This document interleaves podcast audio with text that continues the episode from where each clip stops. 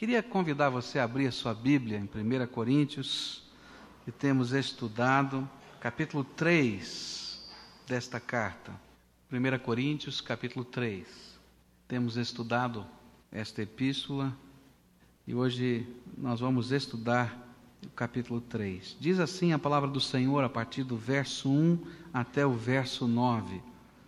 E eu, irmãos, não vos pude falar como a espirituais, mas como a carnais, como a criancinhas em Cristo. Leite vos dei por alimento e não comida sólida, porque não a podíeis suportar, nem ainda agora podeis. Porquanto ainda sois carnais, pois havendo entre vós inveja e contendas, não sois porventura carnais, e não estáis andando segundo os homens, porque dizendo um, eu sou de Paulo, e outro, eu de Apolo, não, não sois apenas homens? Pois que é Paulo, Apolo e que é Paulo, senão ministros pelos quais crestes, isto conforme o que o Senhor concedeu a cada um. Eu plantei, Apolo regou, mas Deus deu o crescimento. De modo que nem o que planta é alguma coisa, nem o que rega, mas Deus que dá o crescimento. Ora, uma só coisa é o que planta e o que rega, e cada um receberá o seu galardão segundo o seu trabalho, porque nós somos cooperadores de Deus. Vós sois lavoura de Deus e edifício de Deus. Oremos ao Senhor. Pai, ajuda-nos nesta hora a compreender a tua palavra. Nós queremos confessar ao Senhor que somos imperfeitos, pecadores, que a única dignidade que temos é o sangue de Jesus que nos purifica de todo pecado. E nesta hora, Senhor, queremos te pedir que o Senhor nos revista com o teu espírito, que o Senhor nos cubra com o teu sangue, de tal maneira que toda a glória, que todo louvor, que toda exaltação, que todo olho esteja fito, grudado na pessoa do Senhor Jesus. Que o Senhor esteja falando conosco, que o Senhor torne relevante a nossa vida aquilo que vamos estudar. Que nós possamos nos ver, Senhor, nos perceber à medida em que a tua palavra está sendo anunciada. É no nome de Cristo, Senhor, que clamamos e pedimos estas coisas. Amém, Senhor. A gente já percebeu, estudando esse livro, que a igreja de Corinto tinha um conceito um tanto quanto distorcido a respeito do que era liderança, do que era ser um crente maduro, do que era ser um crente espiritual. E isso está nesses capítulos iniciais de uma maneira muito forte. Esta situação que estava no meio da igreja de Corinto, em que eles estavam olhando para pessoas, exaltando indivíduos, e às vezes circunstâncias dentro da igreja em que um estava sendo jogado contra o outro e um estava jogando outra pessoa contra ela, e essa situação de crise que a igreja passava.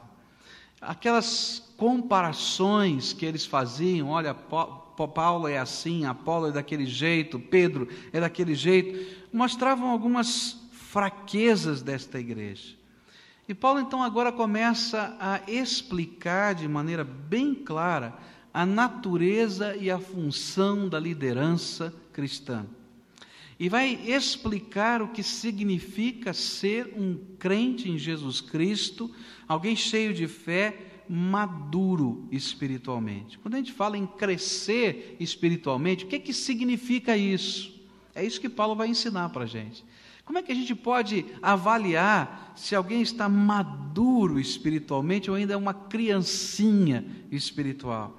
Como é que eu posso me ver nessa condição e como eu posso crescer espiritualmente? São estes os temas deste capítulo 3 e também do capítulo 4 de 1 Coríntios. Então, ele vai usar para isso algumas metáforas, ele vai usar algumas comparações. Nós vamos encontrar oito comparações nos dois capítulos. Eu quero olhar para duas delas apenas. E nessas oito comparações, ele vai ilustrando o que é ser uma pessoa madura em Cristo Jesus. E a gente quer aprender o que significa isso para as nossas vidas. A primeira comparação ou metáfora está nos versículos de 1 a 4. E eu poderia dizer assim: ele vai fazer uma comparação entre ser criancinha e ser adulto. Diz assim a Bíblia: E eu, irmãos, não vos pude falar como a espirituais, mas como a carnais, como a criancinhas em Cristo.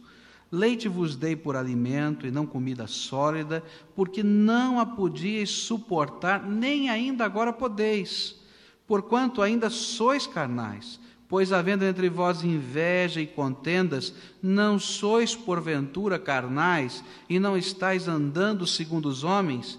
Porque dizendo um, eu sou de Paulo, e o outro, eu de Apolo, não sois apenas homens? O que, que ele quer dizer com isso? As atitudes daqueles crentes na igreja e as atitudes da liderança daquela igreja, apesar de todo o tempo de conversão que eles já possuíam, continuavam a dizer e a testificar que eles não haviam crescido e que eles eram criancinhas. E aqui talvez esteja a primeira grande lição que Deus quer nos ensinar. A primeira coisa que a Bíblia vai ensinar para a gente é que o simples passar do tempo não amadurece espiritualmente um cristão. Quanto tempo faz que você aceitou a Jesus como Senhor e Salvador da sua vida?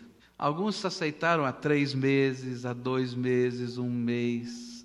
Alguns aceitaram há um ano, dois anos. O tempo de vida cristã não é igual à maturidade cristã. E olha, isso é uma lição para a vida. Tem muita gente que tem bastante tempo de vida e, mesmo na vida, no dia a dia, não é maduro.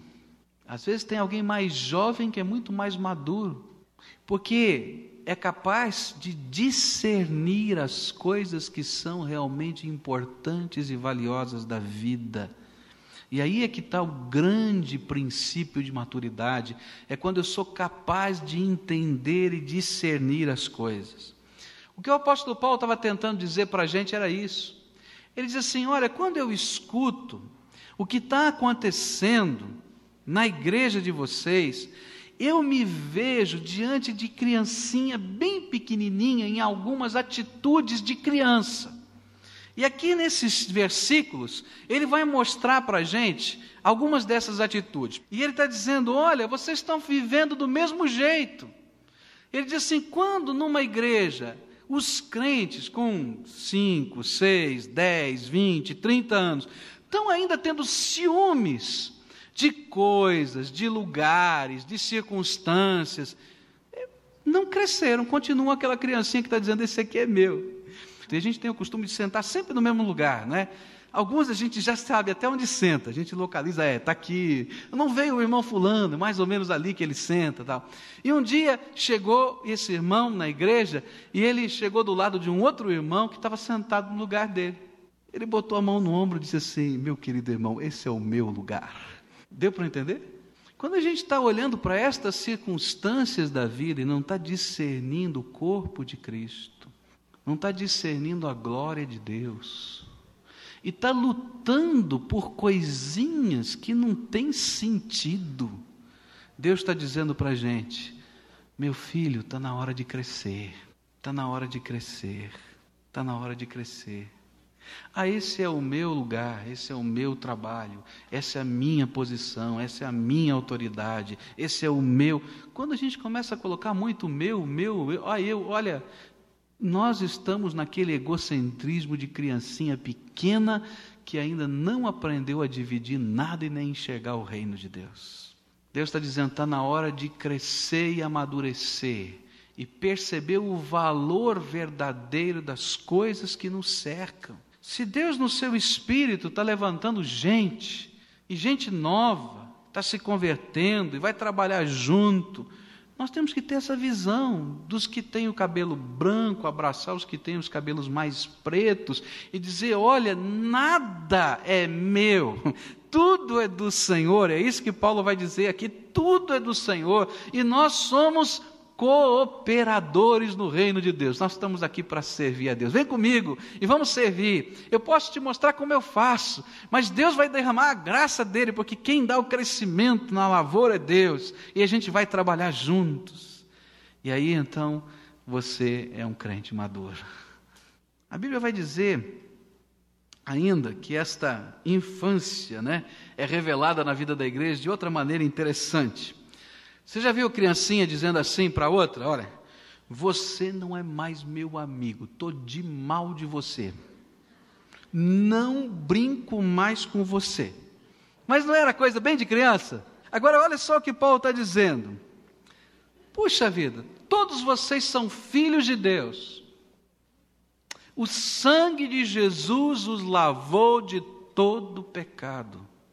Vocês foram resgatados no poder do Espírito Santo de Deus. Vocês foram arrancados do reino das trevas e foram colocados no reino da luz do amor de Deus. E como é que pode, dentro de uma igreja, gente que viveu essa experiência gloriosa, dizer: Olha, não converso mais com aquele irmão. Hum, aquela pessoa assim, assim. E aí então a gente começa a ver o desamor a gente começa a ver a fofoca, a gente começa a ver a crítica, quase nenhuma cooperação. Não, se fulano está, eu não faço. Se Beltrão, quem é que vai fazer? Ah, esse eu vou, com aquele eu não vou. A gente começa a ver então aquela coisa bem de criança, o meu grupo, o teu grupo e a competitividade acontecendo ao invés de cooperação. Paulo está dizendo, por favor, os teus cabelos brancos ainda não te ensinaram a ser gente grande. Amadureça e cresça no Senhor, porque não dá para fazer isso. E Deus está dizendo para a gente, através do seu Espírito Santo, através da pessoa de Paulo, é ser crente maduro, não é dizer estou de mal de você, mas é perceber a graça de Deus. Crente maduro é conhecido pela sua capacidade de amar, muito mais do que pela sua capacidade de fazer ou falar. Sabe por quê? Porque ele discerne as coisas que são verdadeiramente importantes. Como é que uma igreja dessa, com tão pouco amor, quase nenhuma cooperação, com tanta disputa, pode ser espiritual? Paulo vai dizer: vocês podem ter todos os dons do Espírito, vocês podem ter tudo o que vocês estão imaginando, mas isso não é sinal de espiritualidade, é sinal de carnalidade, porque a essência do Evangelho não está sendo vivida. Outra expressão de criança que está retratada nesse texto que é interessante, você lembra? Agora para os meninos, né?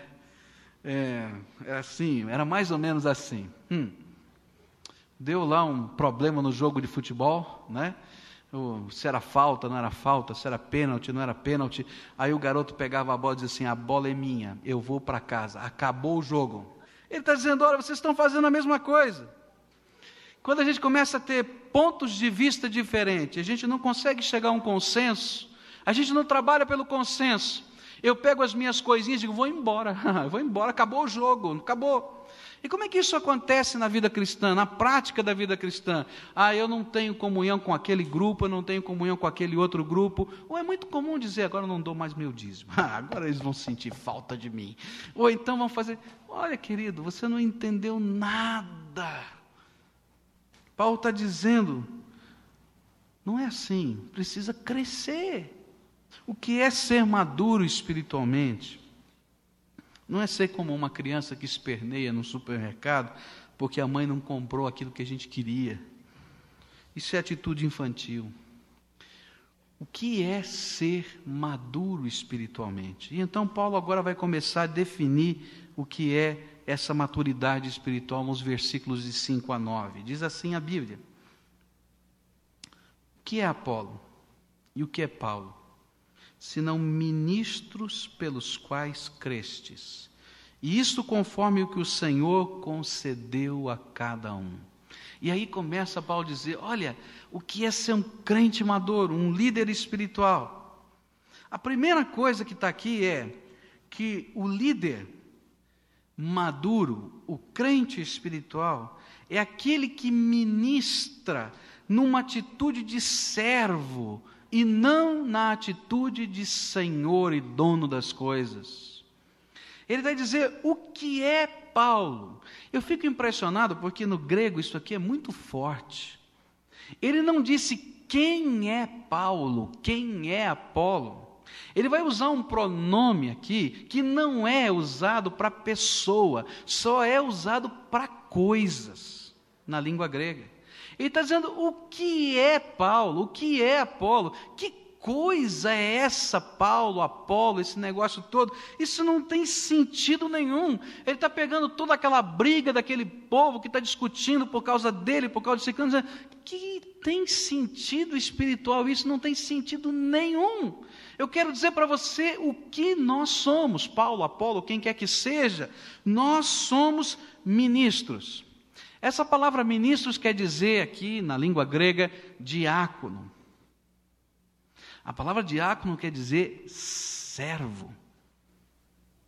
Nós somos aqueles que com as bandejas servem as mesas de vocês. É isso que nós somos. Nós estamos aqui e fomos enviados por Deus para apresentar alguma coisa que não é nossa, é de Deus e nós estamos aqui simplesmente na condição de servo. E aí então o Senhor começa, pelo seu espírito, através de Paulo, a ensinar o que é ser maduro espiritualmente. Maduro espiritualmente é quando eu me coloco na posição de servo submisso ao projeto de Deus. E eu estou aqui nessa terra para abençoar o meu irmão. Eu estou aqui nesta terra para ser instrumento da graça. Olha só o que o Senhor Jesus vai falar. Eu vou ler vários trechos da Bíblia onde Jesus vai tratar do mesmo assunto. Diz assim, Lucas 22, versículos 24 a 27. Diz assim: Levantou-se também entre eles contenda sobre qual deles parecia ser o maior. Olha lá, no meio dos discípulos.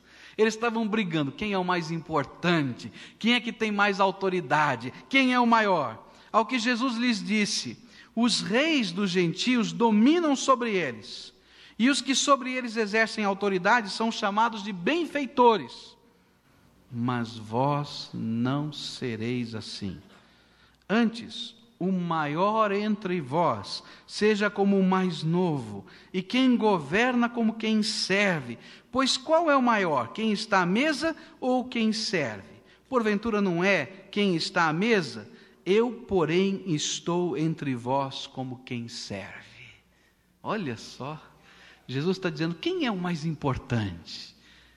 Normalmente, na cultura da gente, não é quem está na mesa e os outros estão servindo aquele que é o mais importante, mas eu quero que vocês vejam a minha posição. Eu, Jesus, me levanto da mesa agora e estou servindo vocês.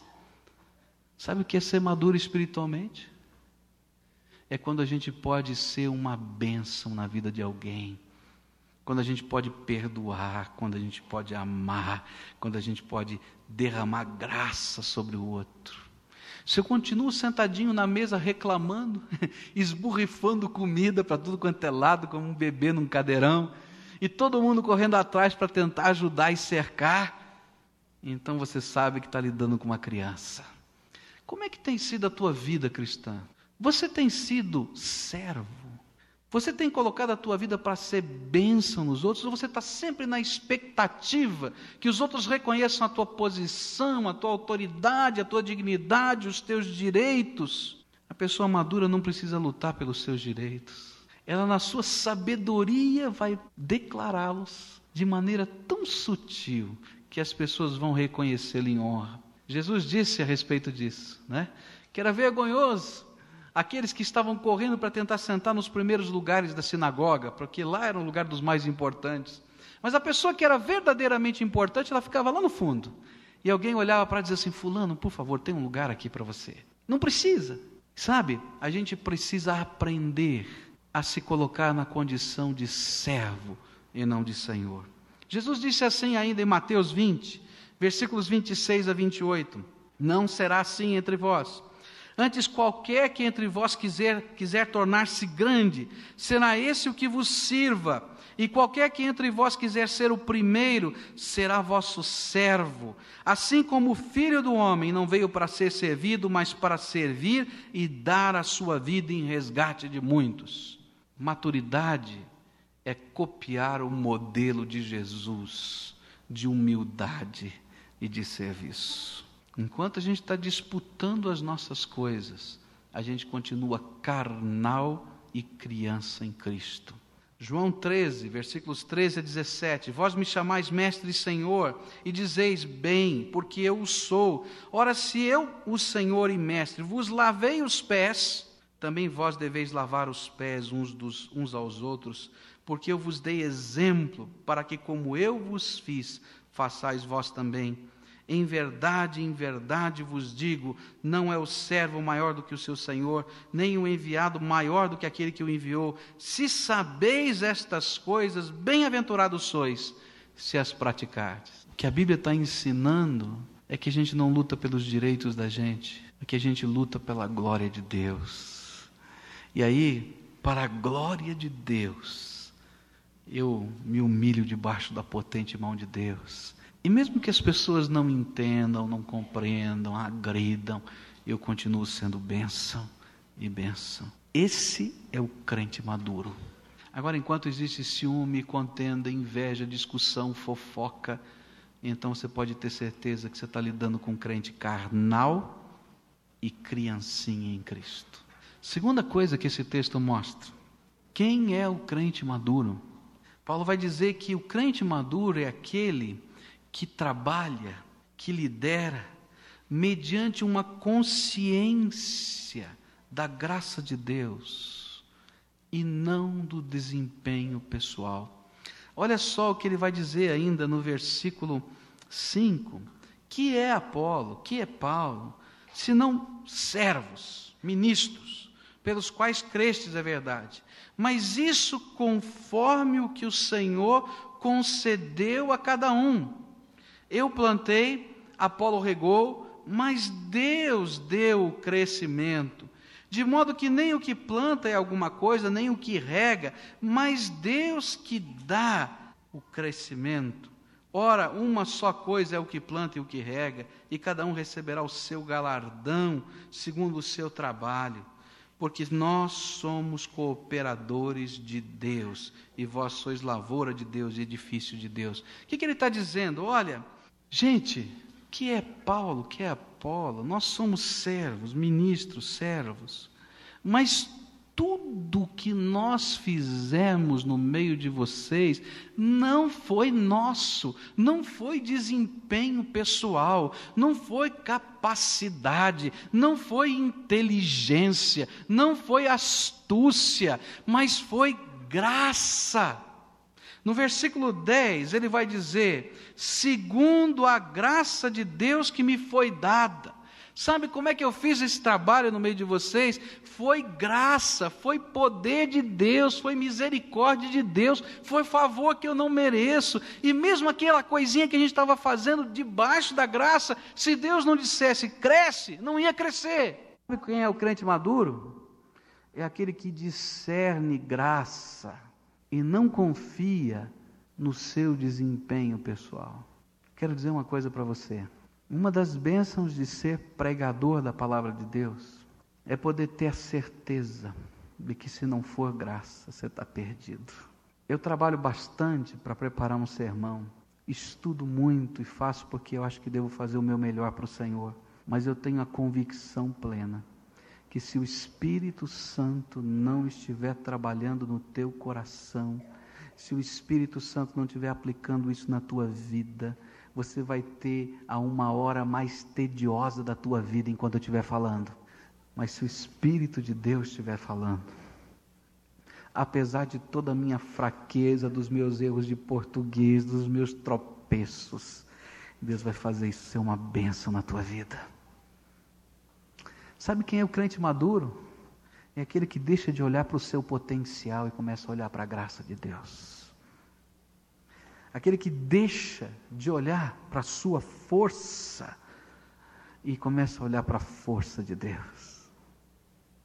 Que ele sabe que está em fraqueza, temor e tremor, em grande dificuldade de alma, mas é o Deus todo supridor, todo poderoso que está operando na vida dele. É aquele que não sabe a solução, não tem jeito, mas ele diz: Senhor, vem agora com o teu poder. Olha que coisa maravilhosa é Deus, Deus é todo poderoso. Eu confesso para vocês que muitas vezes, quase todo dia, eu me deparo diante de situações como pastor que eu não sei o que fazer. Eu não sei nem o que dizer. Você pode imaginar quantas situações de vida a gente tem com contato cada dia. Coisas tão difíceis. Meus queridos, se eu fosse contar com a minha capacidade, inteligência, treinamento, estava perdido, porque eu nunca vi algumas coisas que aconteceram e têm acontecido. Mas como é gostoso a gente poder dizer, Senhor, dá a tua graça por essa hora. E de repente, no meio daquele furacão que está passando, a gente vê a graça de Deus mexendo no coração das pessoas.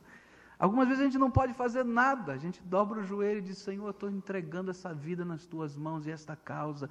E de repente a gente vê o poder de Deus. A pessoa nem sabe, mas a gente vê o poder de Deus mexendo, chacoalhando, fazendo. Isso é graça. O crente maduro não está pensando na sua potencialidade, no seu desempenho, mas ele é aquele que depende da graça. Outra coisa que Paulo vai colocar sobre o crente maduro. O crente maduro é aquele que trabalha pela cooperação e não pela competição. Criança não é assim? Ele diz assim: vamos fazer uma brincadeira? Ah, vamos, qual é a brincadeira? Vamos ver quem come primeiro. Ah, tá os dois irmãos lá comendo toda a comida do prato para ver quem come primeiro. Meia hora antes ele estava dizendo: não quero, não gosto, não tem jeito. Daí depois, por causa da competição, ele vai. Aí a mãe quer ensinar a arrumar o quarto. então ele pega o irmão e a irmã e diz assim: vamos ver quem arruma mais bonito. Eu vou dar nota, papai vai julgar, vai fazer um cartaz. Ah, mas vai ter até polimento lá nas coisas, né? Porque trabalha por o quê? Competição. Mas olha o que a palavra de Deus diz: o crente maduro não trabalha por competição. Eu não quero saber quem é o maior, quem é o melhor. Eu quero saber quem é o servo de Deus com quem eu vou trabalhar. Porque só tem uma lavoura. E a lavoura não é minha, é de Deus. E Deus é quem escolhe os seus trabalhadores. E Deus é quem dá os dons do Espírito para esses trabalhadores. E na dinâmica de Deus, você nunca, escreve isso, nunca terá todos os dons do Espírito Santo. Nunca. Porque se você recebesse todos os dons do Espírito Santo, você seria uma igrejinha independente, sozinha, com um membro só. Você. E Deus, na sua sabedoria, diz: Não, eu te joguei para dentro do corpo. Você precisa de uma cabeça, e essa cabeça é Jesus. Mas você é só um pedacinho desse corpo. Você não vive se o teu irmão não estiver do teu lado ministrando o dom que eu já dei, se a tua irmãzinha não estiver do teu lado ministrando o dom que eu já dei. Não existe um corpo que seja um grande nariz, não, um grande nariz, uma grande orelha, um grande pé, um grande coração rolando. Não tem. Eu preciso de tudo para ser corpo vivo. E então agora, quando eu cresço, eu descubro, eu sou abençoado na vida do meu irmão. Mas esse irmão é esse aqui. Porque Deus deu a ele algum dom do Espírito que não deu a você. E que vai fazer falta na tua vida. E você precisa ser ministrado por ele. Então o crente maduro aprende a trabalhar em cooperação. Isso vale, meus irmãos, para a igreja local. Mas isso vale para o reino de Deus, na sua dimensão. Nós precisamos ser cooperadores uns dos outros, para que a palavra de Deus chegue a todos os lugares desta terra com autoridade. A última coisa, crente espiritual, líder maduro, é aquele que espera galardão de Deus e não dos homens. E aqui então ele vai dizer no versículo 8: Ora, uma só coisa é o que planta e o que rega, e cada um receberá o seu galardão segundo o seu trabalho. De quem? De Deus. E aí ele começa a introduzir o versículo 9, como Deus vai julgar o seu trabalho. Isso eu deixo para depois. Mas o que ele está dizendo é a motivação da tua vida deve ser ouvir de Deus.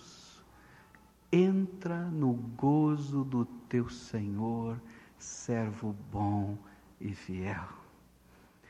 Se a motivação da tua vida estiver em outra coisa, você ainda não cresceu. Se a motivação da tua vida tiver, quem sabe, não é? No aplauso, como às vezes a gente tem, no sucesso, no dinheiro, na, no orgulho, na ostentação, até quem sabe no bom serviço, porque às vezes tem gente bem intencionada, não é vaidosa não, mas é o bom serviço. Está errado, porque o crente maduro é aquele que quer ouvir de Deus, Senhor, qual é o teu julgamento das minhas atitudes, palavras e emoções? Elas estão aprovadas ou reprovadas diante do Senhor. É aquele que tem um profundo senso de temor de Deus. Crente maduro é aquele que sabe que toda glória, toda honra, todo louvor, toda dignidade pertencem ao Senhor. O crente maduro é aquele que sabe que no dia em que ele recebeu o seu galardão, a sua coroa, isso está lá no livro de Apocalipse, ele é ilustrado como uma coroa que é colocada sobre nossa cabeça. Ele vai olhar para a glória de Deus, vai ver a beleza de Deus, vai ver a majestade de Deus, vai ver a grandeza de Deus. Ele diz: Eu não posso ficar com essa coroa, porque toda honra, toda glória e todo louvor pertence ao Senhor. E diz a Bíblia, lá no livro de Apocalipse, que naquela hora a igreja de Jesus Cristo vai se levantar, tirar a coroa que recebeu de Deus e jogar aos pés do Senhor para dizer: Tu és digno de receber toda a honra, toda a glória e todo o louvor. Esse é o crente maduro. Mas enquanto eu continuo com as minhas picuinhas, com as minhas coisinhas, eu não cresci. Posso ter 70 anos de vida cristã, mas não aprendi ainda a ser maduro na presença de Deus e dos meus irmãos. Eu percebo maturidade e crescimento quando um crente tem atitude de serviço e não de chefe. E às vezes, meus queridos, estes não estão nos cargos de liderança, mas esses são os mais maduros. Eu percebo o crescimento pela consciência da graça e não do desempenho pessoal, pela cooperação e não pela competição, pela espera de um galardão que vem de Deus e não dos homens, mas que seja para devolver toda a glória ao Senhor. E a pergunta que eu tenho é: que bonito, né? Mas a pergunta é: e você, como é que está diante desse quadro? Qual é a avaliação do Espírito de Deus para a tua vida? Qual é a avaliação do Espírito de Deus para as motivações do teu coração? Não vai existir avivamento enquanto uma igreja não se quebrantar na presença do Senhor. Enquanto princípios elementares da vida cristã como estes não forem apropriados, guardados e vivenciados pelo povo de Deus. Grande parte dos escândalos dos evangélicos nos dias de hoje, grande parte dos escândalos até dos pastores evangélicos, estão acontecendo por causa dessa falta de maturidade espiritual nestes termos. Grande parte dos escândalos de igrejas e denominações estão pautados nestes princípios que estão sendo lançados fora. O que Deus quer é que o seu povo, os seus filhos cresçam. E cresçam na graça, no poder, na sabedoria do Deus vivo, para que seja para a glória dele. Como é que está a tua vida? Não sai daqui hoje sem colocar aos pés do Senhor as atitudes de criança que tem na tua vida. Tenta identificá-las. Você conhece o teu coração. E diz para o Senhor: Senhor, olha, eu tenho essa atitude, eu tenho aquela atitude. O teu espírito me dá consciência. Mas eu quero aprender a amadurecer. Elas são como uma força compulsiva dentro de mim, quando eu vejo, já fiz. Mas eu quero o controle do Espírito Santo. Eu quero que o Senhor lute com estas coisas na minha vida. Eu quero te dar essa liberdade e autoridade, porque eu quero aprender a ser alguém cheio do Espírito Santo. Cheio do Espírito. Oremos ao Senhor. Senhor, nós queremos ser cheios do Espírito Santo e a tua palavra mexe com a vida da gente. Ah, Senhor.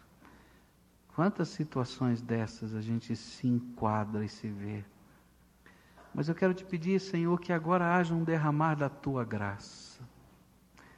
Que, Senhor, a maturidade do Senhor venha sobre a vida da tua igreja. Que a maturidade do Senhor venha sobre os pastores desta igreja, sobre os diáconos desta igreja, sobre a diretoria desta igreja, nós que somos liderança espiritual do teu povo, começa com a gente. Quebra, Senhor, molda, faz do teu jeito, porque nós queremos crescer, Senhor, e sermos crentes maduros no Senhor. Senhor, mexe com o teu povo, que haja um despertamento espiritual na vida da tua igreja, que mobilize a tua igreja para o louvor, honra e glória de Jesus seja na proclamação do Evangelho, seja no serviço de um para com o outro em amor, seja em tantas formas, conforme os dons que o Senhor derrama, mas que seja sempre para a glória do Senhor. É no nome de Cristo que nós oramos. Amém, Senhor. Amém.